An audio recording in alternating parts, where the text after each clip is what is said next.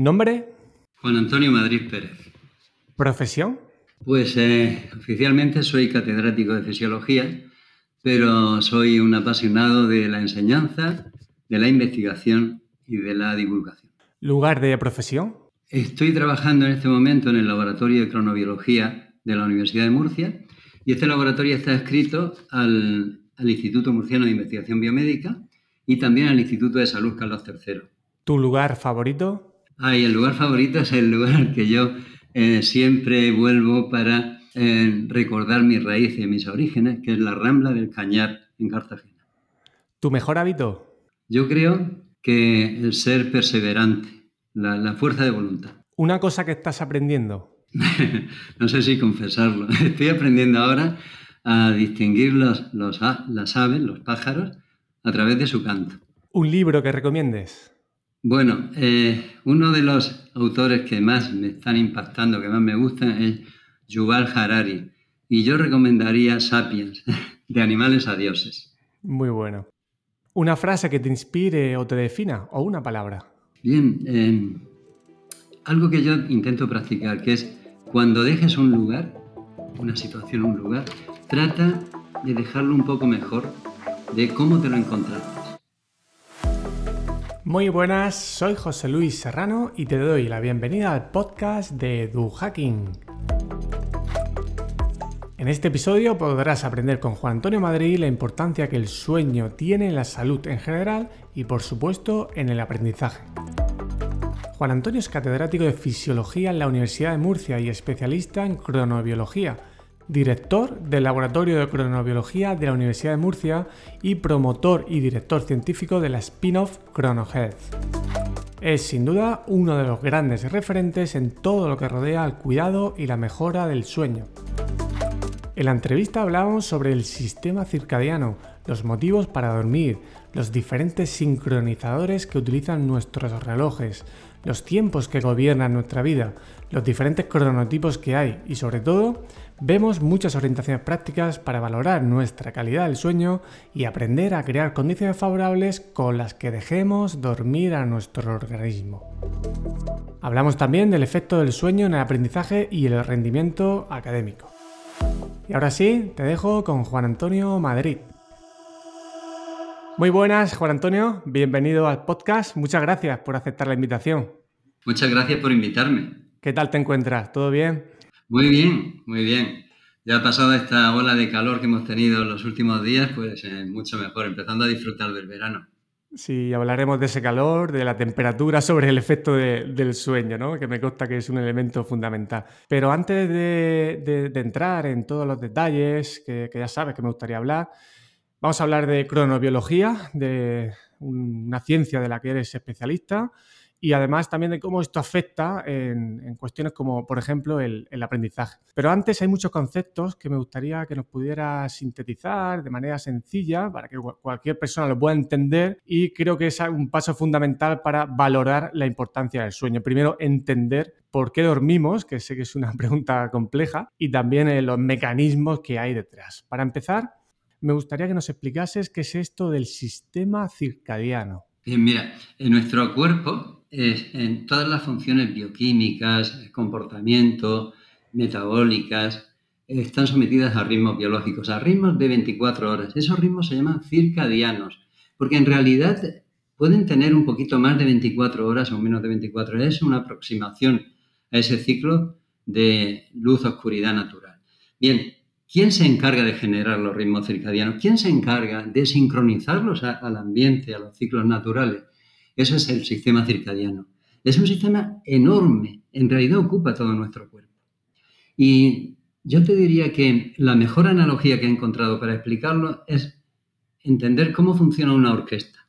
Una orquesta tiene un director. Ese director está, en el caso del sistema circadiano, está en nuestro cerebro. Está justamente detrás de los ojos. Son dos pequeños granitos de arroz llenos de neuronas que mandan señales con sus batutas continuamente a cada parte de nuestro cuerpo y le dicen, oye, tienes que entrar en este momento, tu música comienza en este momento. Y ordena la actividad de millones de músicos que están repartidos en los órganos, en los tejidos, en las células. Claro, los músicos, tú sabes que cada músico sabe qué parte de la partitura tiene que tocar. Pero es importante que el director le diga cuándo lo debe hacer. Y eso es el sistema circadiano. Y de ahí, de ese, de ese sistema, surge la música. La música de nuestro cuerpo son los ritmos. Pero hay un pequeño problema, problema entre comillas, y es que los relojes no suelen funcionar exactamente con 24 horas, sino que suelen desviarse 15, 20 minutos. En algunos casos, la mayoría, porque se retrasan. Y en muy pocos, porque se adelantan. Entonces entra en juego un tercer elemento, que son los sincronizadores, las señales robustas del medio externo que ponen en hora los relojes. Y esos sincronizadores son fundamentalmente la luz y la oscuridad natural, los horarios de actividad física, los horarios regulares de comidas y los contactos sociales, incluidos los horarios de trabajo. Muy bien, otro de los conceptos que suele surgir con frecuencia cuando se habla del sueño es el de los cronotipos. ¿Qué es exactamente?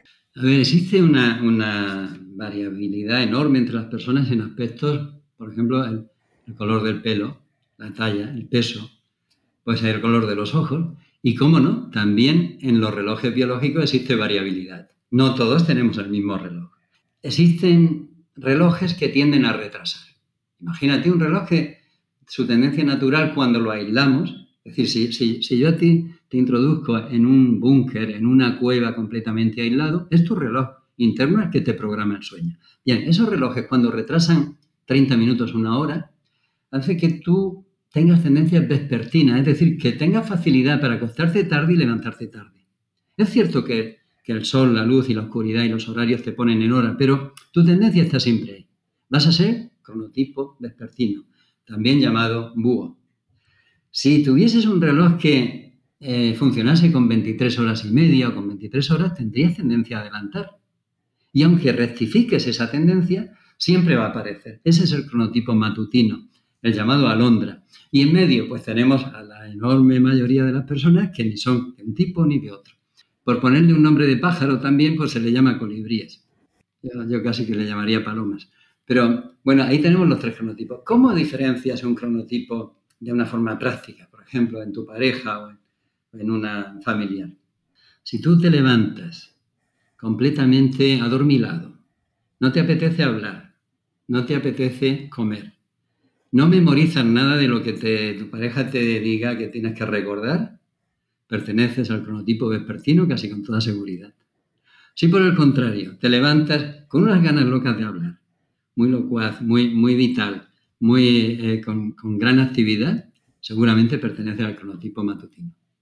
Y luego has dicho que la gran mayoría estaríamos como por el centro, ¿no? Ni uno ni otro, porque sí que parece que cuando se habla mucho de esto, tendemos a buscar ese posicionamiento, ¿no? Ver qué soy, porque yo la descripción que has hecho eh, sería, un, sería una alondra, pero luego realmente por la noche no, no, no o sea, tengo que, que, apagarme, ¿no? A partir de las nueve de la noche tengo que apagarme. Entonces, bueno, pues yo creo que estaría como en esa, en esa zona intermedia. Y esto, en esto influye hasta qué punto va a influir los hábitos. Porque hay muchas personas que dicen, no, yo trabajo mejor por la noche. Ya, ¿trabajas mejor por la noche por tu cronotipo o porque estás habituado a ello? ¿Existe normalmente confusión en esto? Sí, sí, e, en, realidad el cronotipo tiene un montón, una enorme cantidad de moduladores y de condicionantes. Yo, yo he simplificado mucho, pero imagínate que tú eres de un cronotipo vespertino extremo. Estos que no se acuestan antes de las 3 o las 4 de la mañana y se levantan muy tarde. Estos cronotipos pueden venir, la, base de ellos está en la herencia genética. Muchas veces están marcados genéticamente y tienes que buscar a un abuelo, abuela, a un padre o madre, porque encontrarás algún vespertino extremo. Pero hay una modulación con la edad que es muy curiosa. Aun siendo vespertino, cuando eres pequeño, un niño de 2, 3 años, tienden a ser más matutinos cuando llega la adolescencia, bueno, la vespertinidad rasa, se, se, impone, incluso entre los matutinos, se van volviendo un poquito más vespertinos. Y luego ya, cuando eh, nos jubilamos, 60, 70 años, volvemos a ser un poquito más matutinos. Es decir, la edad modula, pero también modula la cultura, los hábitos. Por ejemplo, España es un país de vespertinos. Muchas veces nos planteamos, ¿por qué España es un país donde dominan los vespertinos? Pues hay una razón y es que nuestro horario solar tiene en verano dos horas de diferencia. Perdón, horario oficial tiene dos horas de diferencia con respecto al solar. Esto es muy importante. Estamos funcionando con el mismo reloj que Praga. Y allí sale el sol mucho antes que aquí. Evidentemente eso nos lleva siempre a hacer las cosas más tarde y a acostarnos más tarde. ¿no? Y además influye el género, influye el sexo. Las mujeres a igualdad de edad son menos despertinas que los hombres. Por eso te digo que hay una gran cantidad de, factores que están alrededor del cronotipo. Has hablado del horario oficial que tenemos en, España, que esto, bueno, tiene su historia, ¿no? En la guerra civil y demás. Eh, ¿Cómo va ese asunto? Porque me consta que has participado ¿no? en alguna especie de comisión a nivel nacional en la que has asesorado, si no estoy mal informado, sobre esta cuestión. ¿Crees que en España en los próximos años tendremos un cambio de horario? Bien, nuestro laboratorio fue contactado por, por el Ministerio para formar parte del comité de expertos. La persona que nos representó fue María Ángel Error en esa comisión Em, y bueno, estuvieron trabajando durante un tiempo, pero llegó la pandemia. Y la pandemia acabó con todo. Probablemente ahora no es la pandemia, es la crisis, la guerra de Ucrania y muchas cosas más. Evidentemente este tema es como un avispero y casi nadie quiere tocar. Sabes que en España además se politiza todo. Probablemente cuando un partido proponga algo, pues el otro proponga lo contrario. Nuestro planteamiento es muy claro. Nos hemos, eh, hemos tenido reuniones con todas las sociedades de sueño, de cronobiología del mundo, y tener dos horas de diferencia con un horario solar es negativo. Tener una hora durante todo el año sería lo más adecuado. Por ejemplo, el horario de invierno mantenido todo el año.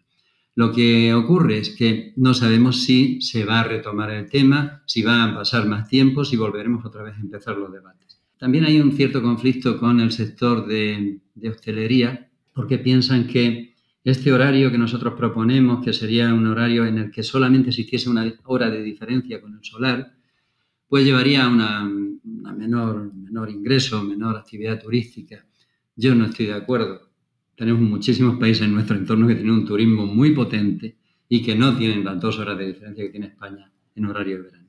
Sí, hay una frase que dices en tu discurso de, ingreso en la, Real Academia de Ciencias de la región de Murcia que decías que el sueño se contrapone con el modo de vida de una sociedad competitiva dejamos, porque supuestamente dejamos de consumir y producir, ¿no? Parece que el dormir bien va en, contraposición a los objetivos de esta sociedad más individualizada y, y sobre todo competitiva, ¿no? Es que es cierto que el sueño a mí me sorprende. Una persona de 90 años va a dormir 30 años en su vida. Yo llevo durmiendo desde principios del siglo XXI, si juntase todas mis noches de sueño. Y entonces, ¿por qué no pensamos que eso es importante? yo, siempre defiendo que, que dormir es otra forma de vivir. El sueño es el momento que utiliza tu cuerpo para repararse y tú necesitas reparaciones diarias, no como tu coche, que es anualmente. Si yo no me reparo cada noche, si yo no le doy tiempo a mis mecánicos a que reparen mi sistema inmunológico, mi memoria, etcétera, etcétera, yo no voy a estar, no voy a ser eficiente al día siguiente. Mi estado de ánimo no puede ser el mismo. Sí, si el proceso evolutivo ha protegido ese espacio, también tiene sentido, ¿no? Que sea, que sea por algo. O no vamos a pensar ahora, nos vamos a pasar de listos y vamos a pensar que la evolución se ha equivocado con esto del sueño, ¿no? Algún motivo tendrá y, y a veces por ejemplo, con el caso de los estudios, parece que si nos acostamos antes, dejamos de estudiar una hora y no nos damos cuenta que el rendimiento que vamos a tener en la consolidación y en la preparación del organismo al día siguiente va a compensar con creces esa hora, ¿no? Pero parece que percibimos como el sueño, como, como esa pérdida de tiempo. Y ahí entiendo que entran esos tiempos que son complejos, eh, que van a gobernar, ¿no? En cierta manera, nuestra vida, esos tiempos internos, ambiental y, social. ¿Nos puedes hablar un poquito más de cada uno de ellos? ¿Cómo funciona? Sí, hace unos años eh, nos planteamos por qué existen tantas alteraciones de sueño y de ritmos biológicos en personas jóvenes. Llegan a, las clínicas, llegan a, nuestra, a, a las evaluaciones que nosotros hacemos de sueño, personas con 13, 14, 15 años que duermen mal ya.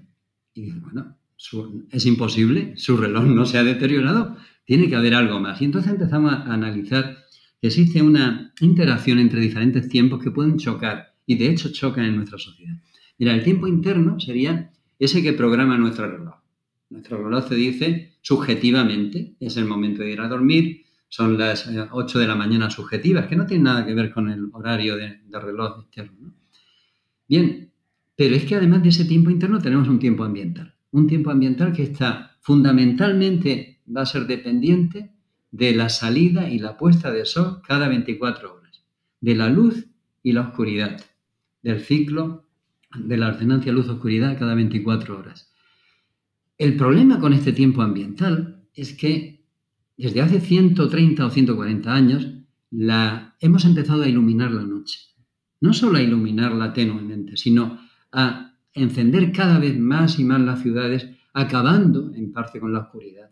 Y la oscuridad ha vivido con nosotros miles de millones de años. Hemos evolucionado con la luz y con la oscuridad. No podemos quitar la oscuridad porque entonces quitamos también la luz, el efecto de la luz. Y, lo que estamos viendo es que ese tiempo ambiental se está pervirtiendo completamente. Vivimos en el interior de cuevas, como yo estoy ahora mismo, dentro de un, espacio aislado del exterior, con luz artificial. Y esta luz artificial que tengo es la misma que tengo de día y de noche. Ese es otro, otro problema que tenemos. Pero es que además surge un tercer tiempo, que yo le llamo tiempo social de origen laboral. En realidad este tiempo Mm, aparece como consecuencia de la invención de los calendarios y, las horas y los relojes que marcan las horas. Y es, es una invención social, es una necesidad para sincronizar la actividad de, sociedades cada vez más complejas que se necesitan mutuamente interaccionar en sus tiempos adecuados.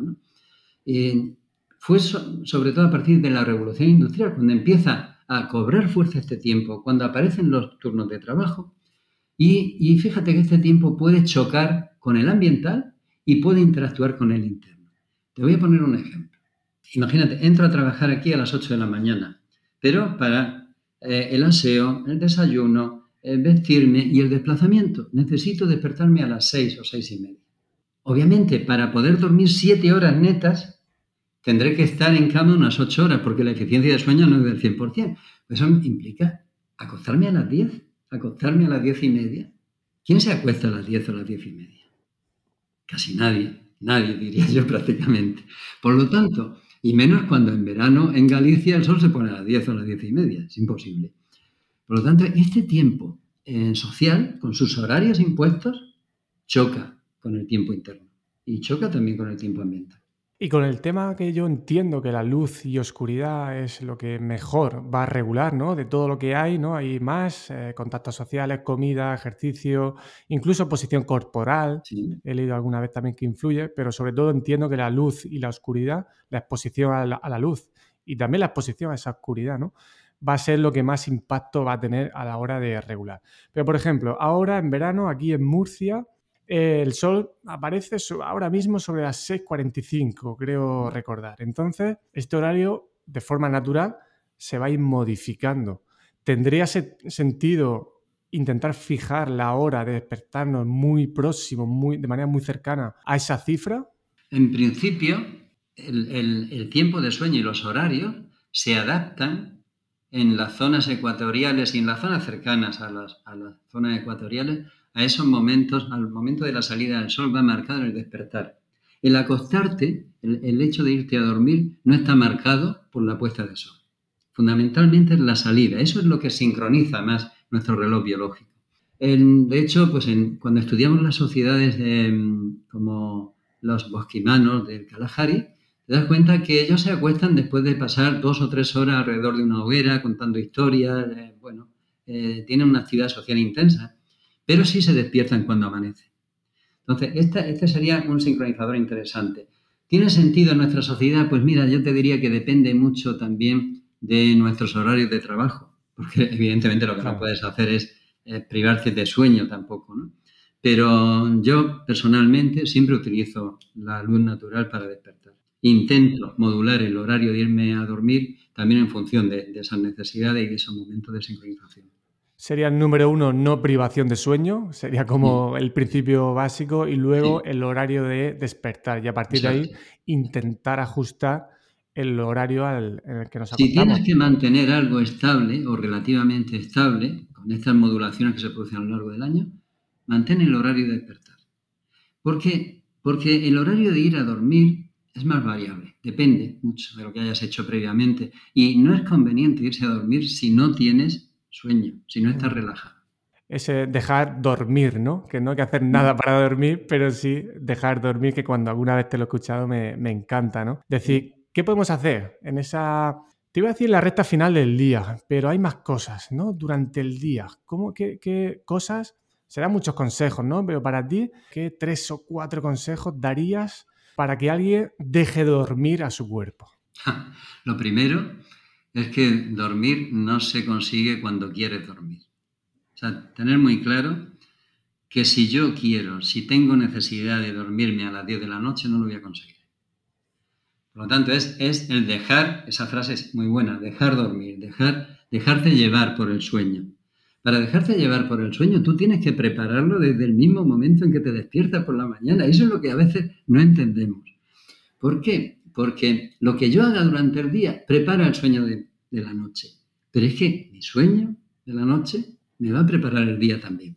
¿Qué diría yo, por ejemplo, a una persona? Para mí me parece fundamental recibir luz natural en las primeras 3, 4 horas de la mañana.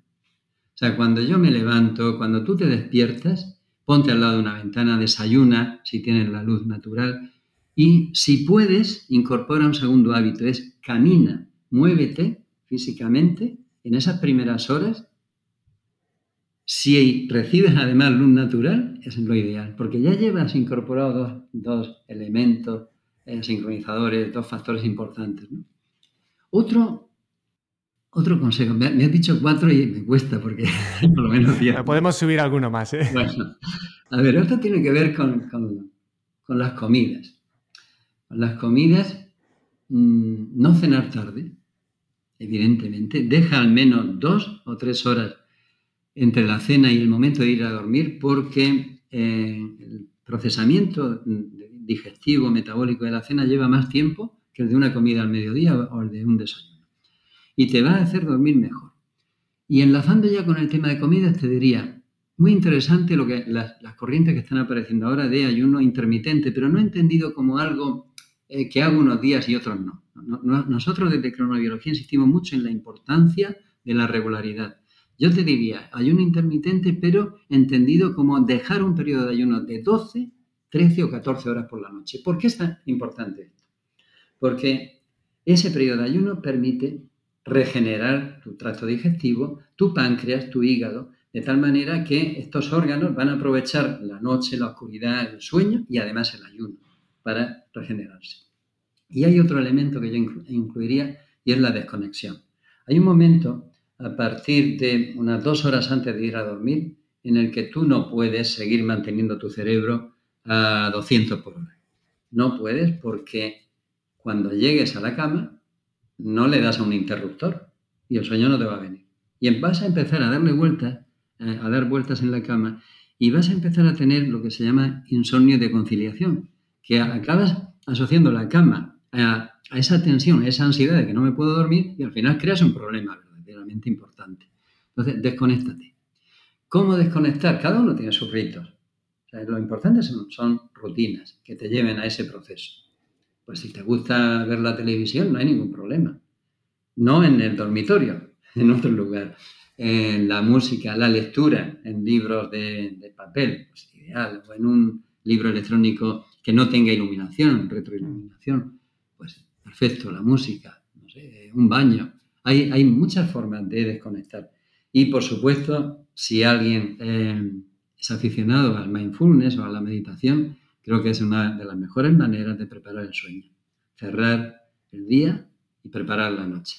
Has dicho muchas cosas súper eh, potentes y que luego se pueden combinar. Por ejemplo, a lo mejor una combinación ganadora, si el horario profesional y familiar lo permite, sería levantarte, pues eso, a lo mejor a las seis y media, siete de la mañana, hacer algo de ejercicio en exterior, en ayunas y luego ya tomar algo, ¿no? Que no sea muy cargado de eh, azúcares simples, ¿no? Entiendo que puede ser como esa esa combinación que si tienes ahí una hora, una hora y media antes de, arrancar el motor del día a día, puede ser ¿no? como una buena, una buena opción porque de una tacada coges ahí un montón de, hábitos seguidos, ¿no? Buscar esa combinación, ¿no?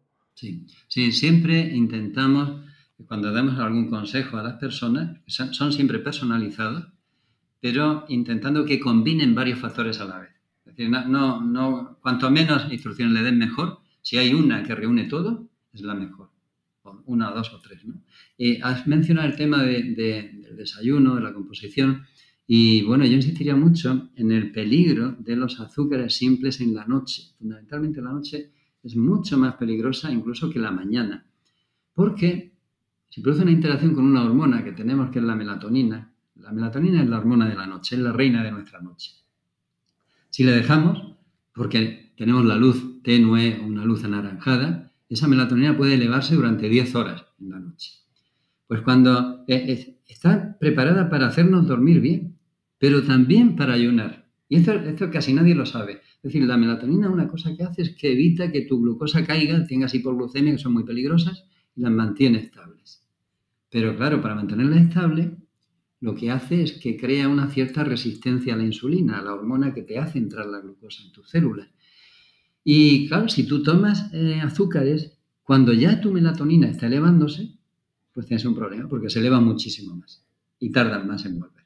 Por tanto, ojo con los azúcares. Nada de tomarse un pastel para irse a dormir a las 11 o las 12 de la noche porque eso es, es una, una cosa, un hábito que debemos desterrar. Sí, muchas veces el propio cuerpo te, pide algo dulce, ¿no? Sería como una especie de trampa, ¿no? Que el cerebro te dice, oye, toma algo que, todavía que siga la fiesta, ¿no? Del día y no, porque a mí me pasa a veces y a veces me tengo que tomar un yogur porque no me puedo ir con esa sensación y a lo mejor me faltan nutrientes del día o he llegado un poquito corto y, y, me pide el cuerpo comer algo, incluso que sea algo dulce. Y esa melatonina también reduce, es reducida, inhibida por los dispositivos electrónicos. Entonces, si a las 11 de la noche te tomas un postre azucarado y te conectas al ordenador, pues esa es la combinación perdedora mayor, ¿no? Que, uno puede hacer, ¿no? De, las cosas peores, quizá. A ver, em, fíjate que no, en, este caso, cuando tú te tomas algo dulce y tienes una luz potente, inhibe, retrasa un poco la melatonina y no se produce esa interacción negativa. Lo que es cierto es que la melatonina hay que protegerla. La melatonina sabemos que es inmunoestimulante, es eh, oncostática, eso frena el desarrollo de ciertos tumores, promueve la actividad de linfocitos T, facilita el sueño, te relaja, te, te, seda un poquito. Y todos estos efectos de la melatonina los perdemos si encendemos una luz, por ejemplo, de, de un cuarto de baño en mitad de la noche. Basta una intensidad de luz superior a la que puedes tener en una mesita de noche, pero, pero muy tenue, para que se inhiba el 50% de tu melatonina. Es decir, es como, siempre lo llamamos como, como Drácula, ¿no? que cuando percibe la luz se retira y desaparece. Y la melatonina hay que protegerla igual que protegemos el sueño. Sí, por ejemplo, los que estamos en crianza con niños pequeños, cuando se despierta a medianoche, habría que evitar por lo menos no encender ningún tipo de luz, ¿no? Dentro de, del daño que hay, ¿no? Yo, por ejemplo, esta noche me desperté a las tres y media, porque mi niño empezó a toser, le di un poquito de agua y demás. Entonces, ahí en ese momento evitar eso al menos, ¿no? Em, bien, pero cuidado, eh, a veces eh, si tú le dices a una persona mayor, imagínate una persona mayor que toma hipnóticos para dormir, creo que se levanta una o dos veces al aseo. Le dice, no enciendes la luz. Cuando te levantas con hipnóticos, estás muy, la coordinación no es buena y el equilibrio no es bueno y puedes caerte y tener una fractura de cadera. Entonces, lo interesante es conocer que existen soluciones tecnológicas que no inhiben la melatonina. Por ejemplo, una luz roja o una luz anaranjada, esos típicos pilotos de luz anaranjada, no afectan prácticamente a la melatonina. Se pueden tener marcando el camino al aseo. Puedes, puedes utilizar en tu dormitorio luces muy cálidas, que hoy tenemos en, cualquier gran superficie. Tú puedes decir, oye, quiero una luz cálida para la noche y tú puedes tener ese tipo de luz. Son luces que a diferencia de las blancas, luces azuladas, que son muy potentes inhibiendo melatonina, estas otras son bastante más seguras. Sí, incluso hay relojes, ¿no? Que te puedes despertar con simulando ese tipo de luz cálida para que no te despiertes con, el sonido del, reloj, ¿no? Que en Japón dicen que es un auténtico disparate que nos despertemos en Occidente de, esta manera. Y claro, uno dice, ya, es que si me pongo la luz, lo mismo no me despierto. Y claro, eh, la siguiente cuestión sería, ya es que a lo mejor tu cuerpo todavía no está en el momento que se tiene que despertar, ¿no? Porque hay un margen, ¿no? No, no todos los días tu cuerpo necesita dormir lo mismo, ¿no? Claro. ¿Qué podemos hacer aquí en esta cuestión? Sí, no necesita dormir lo mismo. Por ejemplo, el haber hecho actividad física o haber tomado más cantidad de luz durante una parte del día, no antes de dormir, ¿eh? la actividad física antes de dormir no facilita el sueño, pero el, el haber hecho algo físicamente en exteriores te hace dormir más aumenta significativamente el tiempo. Cuando has hablado de los despertadores me hace mucha gracia porque yo creo que, que es un, invento mm, maléfico. Yo, yo pondría como, como, en el tabaco, ¿no? Eh, utilizar un despertador de estos de alarma sonora perjudica seriamente su salud. Y, y es cierto, ¿por qué? Porque el momento más crítico para una persona es el despertar. Es el momento en el que surgen los infartos de miocardio. Hay una tormenta perfecta donde se da subida de presión arterial, de cortisol, de catecolaminas, de aumento de la agregación plaquetaria, de la coagulación, y ese momento es crítico. Por eso tenemos que llevar mucho cuidado a lo que ocurre en el despertar. Nada de despertar y lanzarse a correr eh, bruscamente, porque, sobre todo en personas de una cierta edad, hay que hacer una transición suave. ¿Cómo hacer una transición suave si te suena un despertador que te, que te pone a 100 y te rompe el sueño, el sueño REM de la última fase del sueño? Pues eh, la mejor manera es utilizar luz. Claro, dices, es posible que no me despierte. Lo bueno es que el despertador luminoso programa una rampa de 20 minutos, una rampa progresiva de luz, que va a hacer que en el momento en que tu cerebro ya esté receptivo a esa luz, te va a despertar. Y te va a despertar de mejor estado eh, con mejor estado de ánimo. Te va a sincronizar tus ritmos y además siempre tenemos la opción de que si en esos 30 minutos no has dado señales de vida, te suene una alarma y te punto final a tu sueño. Muy bien. Yo he probado mucho esta opción. Lo que pasa es que mi mujer suele ver antes la luz que yo. Y entonces me despierta ella, José la luz. Y por no fastidiarle a ella, ella se queda con el bebé más tiempo. Pues al final eh, estoy todavía con esa opción que no termino de implementarla. Un, antifaz. Regálale eh, sí, sí, sí, sí. La, eh, la, inercia del sueño tiene que ver con todo esto, ¿no? Es decir, ese tiempo que a nivel cognitivo también necesitamos, es decir, ese tiempo que vamos a necesitar uno no se puede despertar y a los 20 minutos estar sentado en la escuela, sin desayunar, nada, sin, prácticamente nada. Si vive cerca del colegio, alguien se puede despertar y en 20 minutos puede estar ya sentado en, el colegio.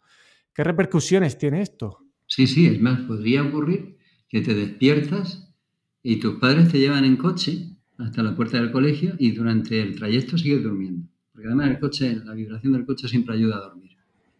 Entonces, tú te, tú te sientas a primera hora de clase en el colegio con el cerebro, tu cerebro en ese momento, de una forma programada por tu reloj biológico, imagínate que está a las 4 o las 5 de la mañana. Ese chico o chica en ese momento se ponen a explicarle matemáticas, evidentemente va a estar muy callado, pero está callado y está silenciado también en su capacidad perceptiva y receptiva. No va a dar la lata, Parece que está atento, pero no lo está. Tienen inercia de sueño. La inercia de sueño es interesante y no se da solo con el sueño nocturno, también con una siesta larga puede aparecer inercia de sueño. Y son ese periodo de, depende de las personas, 15, 20, 30 minutos en los cuales tu cerebro todavía no se ha activado y está funcionando al ralentí. Es un periodo además en el que puedes tener, si conduces, puedes tener mayor riesgo de accidentes o, y por supuesto si, si vas a una clase no es el, periodo, el mejor periodo ni para hacer un examen ni para recibir una clase complicada. Por eso siempre decimos, oye, pues las primeras horas de clase, algo de actividad, algo más participativo por parte de los alumnos. Las asignaturas que requieren mayor reflexión, mayor, eh, digamos, pasividad, eh, que no debería ser ninguna, pero eh, ponlas en un horario más avanzado. Te voy a poner un, ejemplo que pasa, me pasa a mí en la universidad. Cuando voy a, la clase de las ocho y media de la mañana, por ejemplo, de medicina, o la que había antes en medicina, o las que tenemos ahora a las nueve, los alumnos entran a clase y están con la luz apagada, en silencio, nadie habla, como mucho alguno mirando el móvil, y cuando voy a las clases de las 12 de la mañana, quisiera que los vieras. Están todos de pie, hablando, aquella no hay forma de, de que se sienten, de que se serenen, porque es ese momento ya cuando se han despertado, las 11 o las 12.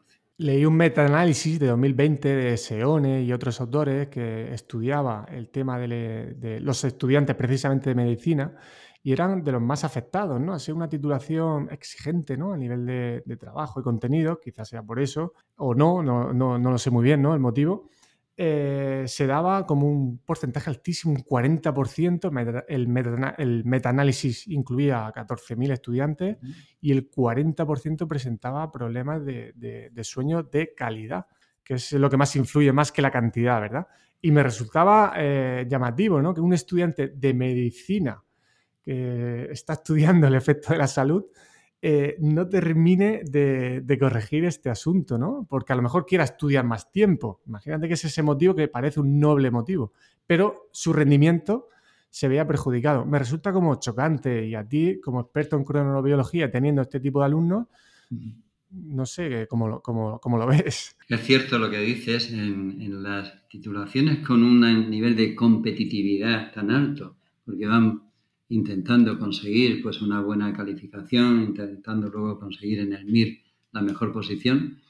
Estos alumnos que son muy, muy responsables, igual que los deportistas de élite, por cierto, intentan aumentar el entrenamiento, en su caso el estudio, hasta un horario muy tardío. Eh, suelen ir muchos de ellos privados de sueño durante los cinco días de clase de la semana. Y durante el fin de semana, lo que ocurre es que es, su reloj biológico ya el que impone mm. los horarios. Y entonces se siguen acostando tarde, efectivamente, se acuestan siempre con su reloj biológico, pero en los fines de semana se despiertan también con su reloj biológico, mientras que en los días de trabajo se, se despiertan con el despertador. Y este cambio van, van haciéndolo periódicamente durante años, fines de semana se levantan tarde, días de trabajo se levantan a las 7, eso se conoce como ya la social.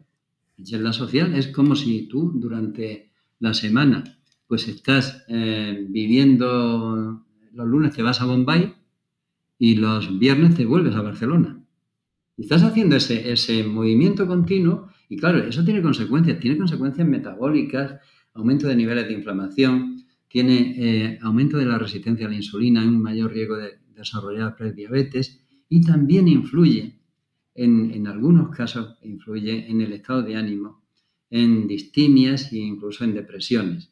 Por supuesto, en, el rendimiento, porque si tenemos la ocasión de hablar más tarde, el sueño es un factor clave para la consolidación de memoria, para, para el aprendizaje. Tenéis en vuestro taller del relojero unos interesantes test para que podamos, cualquier persona se pueda autoevaluar y ver ese, si existe esa cronodisrupción y demás. Y bueno, cualquier persona que nos esté escuchando, invito a, a, que entre, que pondré el enlace en las notas del episodio, porque es realmente interesante el valorar, valorarnos a nosotros mismos al menos este tipo de cuestiones. Sí que me gustaría que nos pudieras hablar más, y además veo que, si no estoy equivocado, la mano en la muñeca llevas el dispositivo, ¿verdad?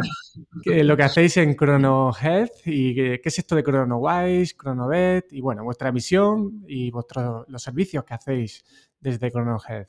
Te, comento primero lo de los, los test que utilizamos en el taller. Sí y luego pasamos a Cronogel. Mira, en, el taller de relojero lo que, lo que ponemos a disposición del público en general son eh, una serie de herramientas para conocerse mejor. O sea, la idea es, el sueño forma parte de ti, de tu personalidad, de tu biología. Conoce el sueño.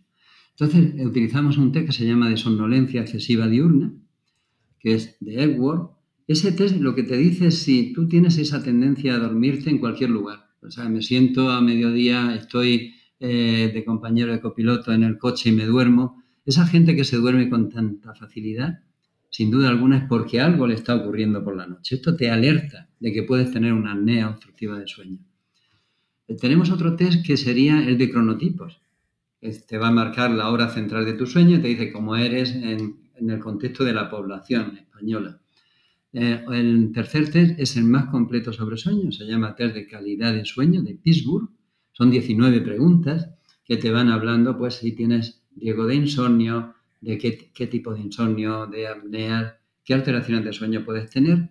Y luego un test original nuestro que se llama el test de los tres tiempos, interno, ambiental y social. Curiosamente este test está patrocinado también o promovido por la Sociedad Española de Sueño y es una base de datos que cuenta ya con más de 12 o 13 mil personas que han eh, proporcionado sus datos y que nos sirve para conocer los hábitos de los españoles. Es clave tener una, fuente de información tan completa para saber cómo podemos eh, modificar nuestra hora oficial. Ha sido una fuente de información para el ministro. En cuanto a la, spin-off que desarrollamos dentro de la Universidad de Murcia, ChronoHealth, esto surge como una, una, con un doble objetivo. Eh, por un lado, nosotros queríamos incorporar el espíritu empresarial dentro de, en, la educación de nuestros alumnos universitarios. Es decir, el alumno universitario no va a ser ya el típico funcionario. Probablemente tendrá que buscar otras fuentes de, trabajo, de empleo, y queríamos que, que primero los profesores, que estamos en la, en la spin-off, y después los alumnos, fuesen partícipes de esta actividad. Así programamos pues TFGs de colaboración en universidad-empresa, intentamos exponerles cómo se hace una patente, cómo se registra un, registro de la propiedad intelectual. Es decir, este mundo, el mundo de la traslación del campo de investigación, del campo de trabajo, de la biología a la empresa, es lo que queríamos desarrollar. Y en segundo lugar, lo que queríamos hacer es que la cronobiología fuese una disciplina que se integrase en, los ámbitos, en diferentes ámbitos biomédicos. Queríamos hacer una traslación práctica de del laboratorio a las clínicas de sueño, del laboratorio a los hospitales, a los oncólogos, a los cardiólogos. Y para eso tuvimos que, primero, desarrollar sistemas de monitorización. Básicamente son un reloj como el que yo llevo en, este, en la muñeca, que registra más de 20 millones de datos a lo largo de una semana, de 15 variables distintas y que te hace un dibujo, una idea, te da una idea de tus tres tiempos, de tu sueño, de tu eficiencia de sueño, etc. También desarrollamos un sistema que se llama Chronovet, que es una variante para hospitales, para habitaciones, para dormitorios, porque monitoriza todo el entorno de tu dormitorio en cuanto a ruido, humedad, temperatura, tipo de luz, pero también tu sueño porque lleva un sensor debajo de, de tu cuerpo en el colchón. Claro, todos estos datos tú no se los puedes dar a un, médico que tiene una cantidad enorme de, trabajo asistencial. Tú le tienes que dar algo más.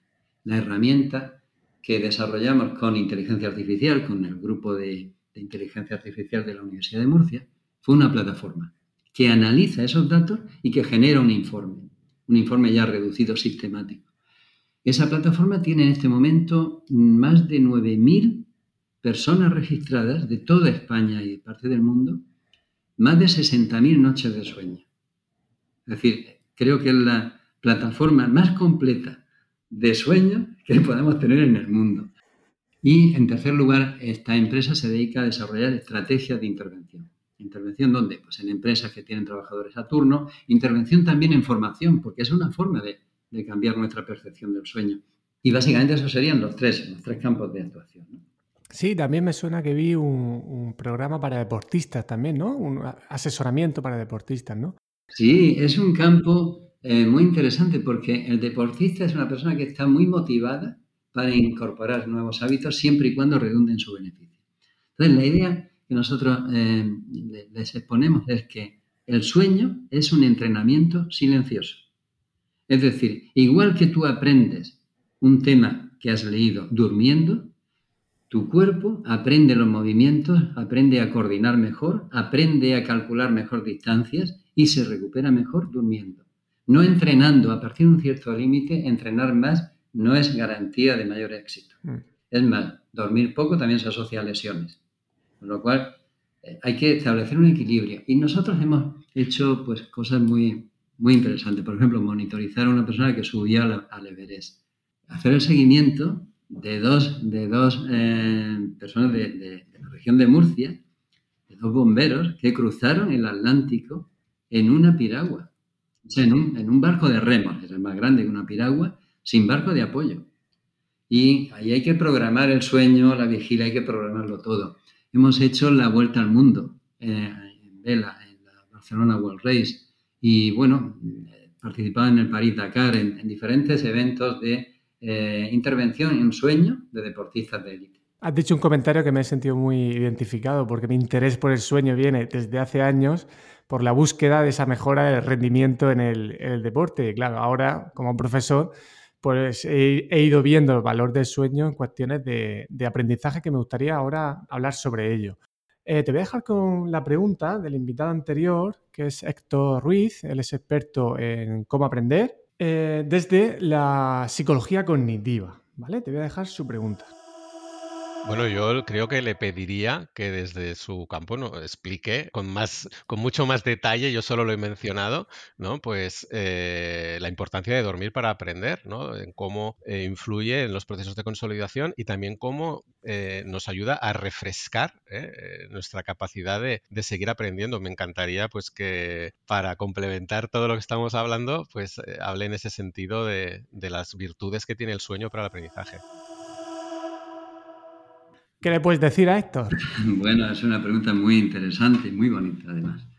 Eh, a ver, eh, normalmente tendemos a pensar que el sueño, eh, lo que va, dado que es una actividad eminentemente del cerebro, pues afecta solo al cerebro. Quiero dejar aquí ya de entrada también comentado que afecta a todo el cuerpo, no solamente el cerebro. Pero ahora nos vamos a focalizar en qué ocurre en nuestro cerebro. decía Quintiliano, Quintiliano era un famoso orador romano, que él notaba que cuando se iba antes de dormir tenía un montón de ideas en su cabeza dando vueltas, pero curiosamente cuando se levantaba por la mañana esas ideas se habían situado en su lugar y podía coordinar un discurso mucho más eficaz que el que podría haber hecho la noche anterior. Entonces, claro, el dormir sirve para consolidar, para aprender lo que hemos estudiado, lo que hemos vivido antes del sueño. Pero también, es curioso, vivir, el, dormir mm, mejora el aprendizaje después del sueño. O sea, una buena noche de sueño te va a mejorar lo que ocurre después. Y hay una tercera forma en la que el dormir afecta al aprendizaje, y es el olvido. Curiosamente, dormir también ayuda a olvidar aquello que no es necesario. Por ejemplo, miles de anuncios que has visto, no sé, números de teléfono que te han dicho, cosas que no son fundamentales para tu vida, lo vas a olvidar esos tres elementos son clave. Y ahora, no sé si voy a ser capaz de explicar cómo actúa el cerebro en este caso, pero, pero voy a poner una analogía. Imagínate que el proceso de memorizar y de aprender se va a parecer al funcionamiento de una biblioteca. Y tenemos aquí un despacho donde hay un bibliotecario y tiene unas estanterías limitadas dentro de ese despacho. Fuera tiene muchas estanterías. Durante el día van entrando volúmenes van dejando aquí uno otro encima de la mesa, todo está desordenado. El bibliotecario no tiene tiempo de hacer prácticamente nada con esos volúmenes, se van acumulando. Y cuando llega la noche, ese bibliotecario se dedica a trabajar colocando cada volumen en su estante. Ahora lo has consolidado, has consolidado el recuerdo, sabes dónde está, sabes que está catalogado ahí, lo puedes extraer cuando lo necesites. Pero también ocurre otra cosa, y es si ese bibliotecario ha tenido solo cuatro horas de, tiempo de trabajo por la noche, no le da tiempo a colocar los volúmenes. Y todavía tiene volúmenes en su biblioteca. Al día siguiente, ¿qué ocurre? Si recibe más, se puede ver desbordado. Es decir, el haber vaciado su despacho te ayudará también a que los nuevos recuerdos después de haber dormido se puedan eh, procesar de una forma normal. Y eso es un poco el funcionamiento, ¿no? Dejemos trabajar al bibliotecario que trabaja de noche mientras dormimos. Sí, que pueda limpiar, ¿no? Todo lo que entra de manera no consciente, porque procesamos mucho más de lo que pensamos realmente. Pero eso está ahí dentro y eso hay que limpiarlo para que esa reorganización sináptica que entiendo que se produce, pues sea, sea fuerte. Yo siempre cuando escucho eh, las críticas clásicas hacia la universidad, que, eh, que lo que se aprende a veces no se pone en marcha, que nadie recuerda lo que ha estudiado, me gusta también pensar, oye, ¿cómo estudiaste? Que claro, si, si, si no has aprendido bien, la culpa no es tanto de la universidad, que también tendrá su peso, los profesores, los métodos, todo eso tiene su peso, pero al final, si no has cuidado el sueño, si no has dormido la noche antes de, una prueba y si durante el trimestre vienes durmiendo, que a mí me pasa, a mis estudiantes igual, ¿eh? viene muy durmiendo al principio, 18 años, tener sueño hasta ahora, ostras, entonces claro, estamos prestando a veces, sobre todo en el ámbito educativo, ¿no? Atención a los métodos educativos de enseñanza, aprendizaje, que está muy bien, pero descuidamos la preparación del organismo, ¿no? Entonces, claro, ¿cómo, vas a recordar si no has aprendido bien? Claro, es que mira, en, la universidad, bueno, en cualquier ámbito educativo hay a veces em, los, los hábitos, las costumbres de los alumnos tienen un rendimiento a muy corto plazo. Por ejemplo, para un alumno que no ha estudiado nada, evidentemente pasarse toda la noche repasando una asignatura, pues es mejor que, llegar sin, sin, saber absolutamente nada. Puede tener un, éxito parcial, pero lo que sí está claro es que lo que haya podido introducir en su cerebro en esa noche intensa de estudio va a ser mínimo, se va a borrar al cabo de poco tiempo. Eso no va a perdurar. Y luego hay otro efecto que yo observo mucho y es los errores que se cometen. Sobre todo cuando hay un componente de tipo test, aparte de desarrollo, tú observas que los alumnos no, leen correctamente o se equivocan en cosas que son absolutas, preguntas absurdas que tú le has puesto porque crees simplemente que nadie va a contestar mal eso y no se han dado cuenta.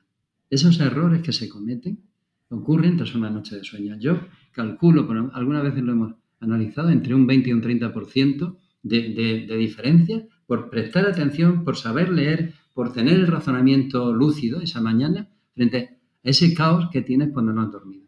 Son muy interesantes esos dos comentarios. El primero porque efectivamente tú puedes dormir bien, tu luz, todo bien, pero si no estudias, evidentemente no, puedes aprender. Eso, eso, es lógico, ¿no? Que nadie se vaya al extremo y diga, no, no, voy a estudiar 15 minutos porque me han dicho que dormir es vital, ¿no? Yo creo que es casi sentido común, pero pertinente decirlo. Y luego el tema de la atención, que es fundamental para aprender. Y si esa atención se ve perjudicada seriamente por el descanso, pues claro, es que fíjate, en el caso de un tipo test que no, que no lees bien porque tu atención está muy floja, pues al final se va al traste y se crea... El problema es cuando se supera un examen estudiando así. Uno ya se crea esa creencia y dice, ah, esto funciona.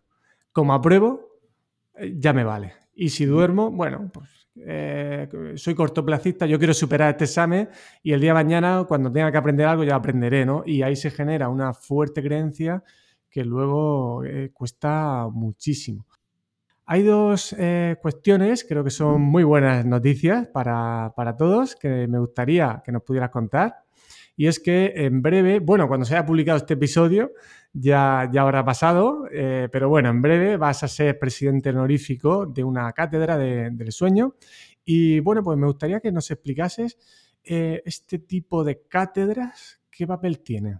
Mira, la verdad es que es una, es una satisfacción para nuestro laboratorio de cronobiología y sueño que, bueno, una empresa del ámbito de la comunidad autónoma de Murcia, que es Gomarco, una empresa que se dedica a fabricar descanso en forma de colchones, pues acudiera a la Universidad de Murcia y a nosotros en particular, porque está dispuesta a fomentar, a potenciar que se visibilice el sueño, que el sueño empiece a ser protagonista en una sociedad que ha dejado el sueño de lado.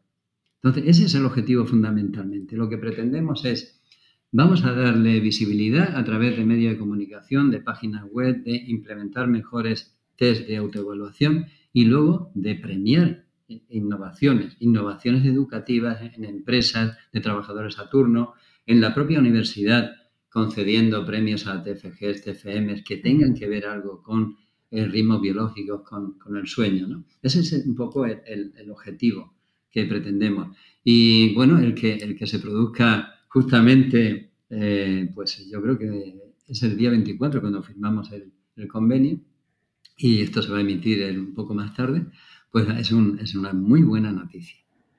Sí, es un ejemplo más de esos puentes que tiendes entre ciencia y, sociedad, en este caso con, con, el ámbito de empresa, pero también con la formación ¿no? de futuros profesionales. Creo que es fundamental. Mira, si no sabemos explicarle a la sociedad lo que hacemos, la sociedad difícilmente va a detraer parte de, sus impuestos para financiar lo que nosotros hacemos. Y es una obligación de todo el mundo y no es una actividad menor, la actividad de transferencia a la sociedad, la actividad de divulgación, porque todo el mundo tiene que saber que le están quitando un 1% de su dinero para pagar este tipo de actividades. Sin duda.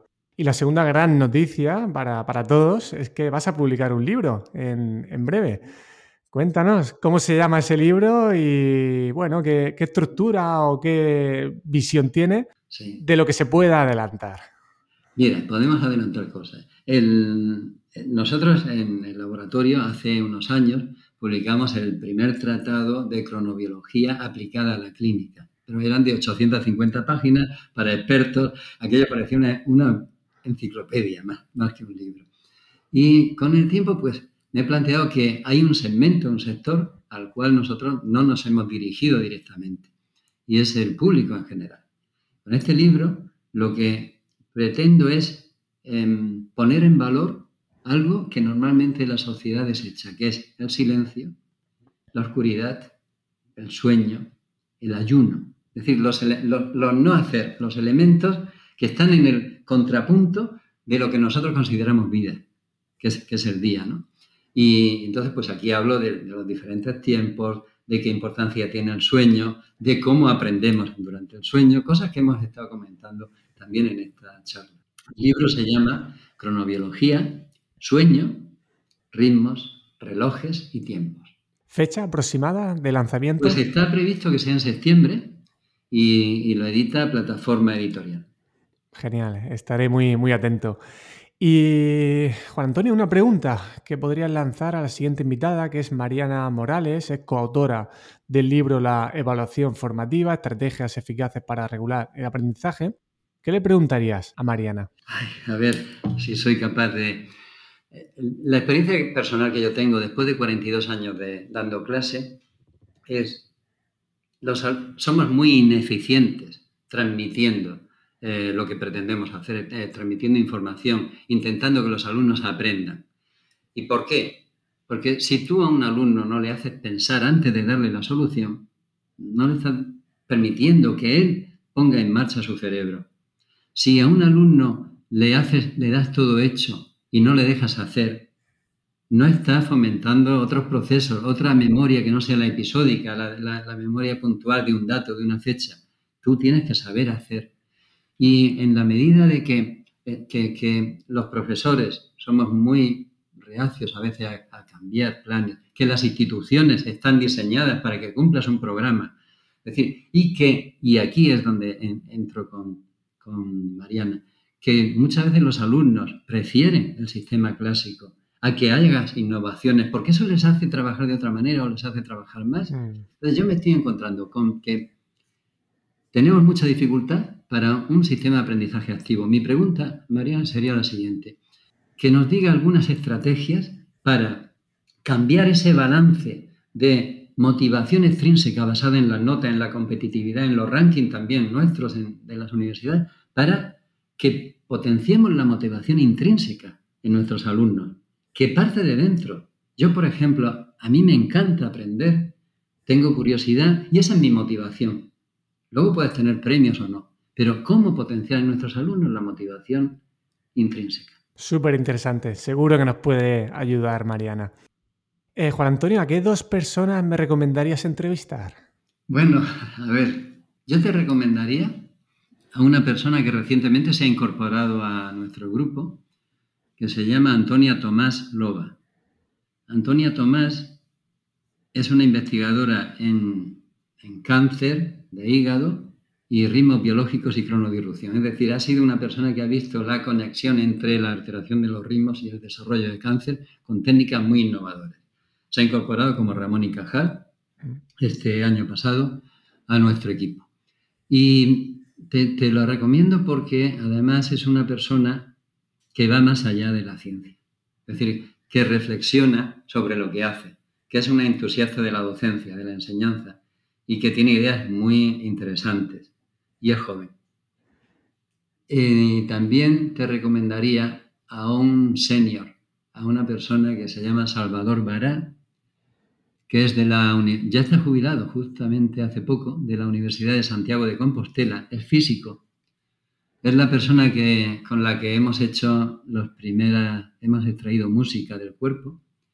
Eh, le mandé los datos de nuestros relojes y, él creó la música de los ritmos de una persona con buenos ritmos y una persona con malos ritmos. Eh, y es una persona especializada en contaminación lumínica, pero con una formación también muy amplia, muy enciclopédica, ligada también a ritmos biológicos, a la salud humana y también muy reflexivo. Te agradezco mucho las dos recomendaciones y además percibo que los cronobiólogos tenéis esa visión compleja del mundo en el que veis las cosas de manera más relacionada y no de manera segmentada. Y ya para finalizar, Juan Antonio, ¿dónde te pueden encontrar? ¿De manera presencial o en la web? Como tú quieras. Sí, a ver, mira, em, la forma más fácil de encontrarme es eh, escribiendo mi correo electrónico de la universidad, que es ja madrid las iniciales de Juan Antonio Madrid, todo seguido, arroba um.es. Y bueno, pues también a través de los teléfonos de la universidad, somos muy, estamos muy abiertos, recibimos muchas consultas, porque es un campo además muy, muy transversal, donde que interesa a mucha gente. Y bueno, pues si, van también a través de la empresa ChronoHealth, también pueden encontrar ahí la, la dirección mía. Estupendo, Juan Antonio. Lo vamos a dejar aquí, no porque yo quiera, sino porque, bueno, es el tiempo que, estuvimos viendo y, bueno, lo dejaremos para, otra ocasión seguro, para poder hablar de ese libro, por ejemplo. Venga. Solamente darte las gracias. Eh, voy a cuidar mis hábitos hoy para dormir bien y procesar lo que he aprendido de, ti. Y, bueno, de, corazón, muchísimas gracias y, y que sigas haciendo esa transferencia a la sociedad de esa ciencia de la cronobiología que realmente tiene un impacto en la salud altísimo. De corazón, muchísimas gracias. Bueno, pues muchísimas, muchísimas gracias a ti, porque creo que estás desarrollando una labor que igual no se evalúa en los currículums universitarios, no, no le damos demasiado peso, pero creo que es fundamental la labor de transferencia que estás haciendo a la sociedad. Muchas gracias.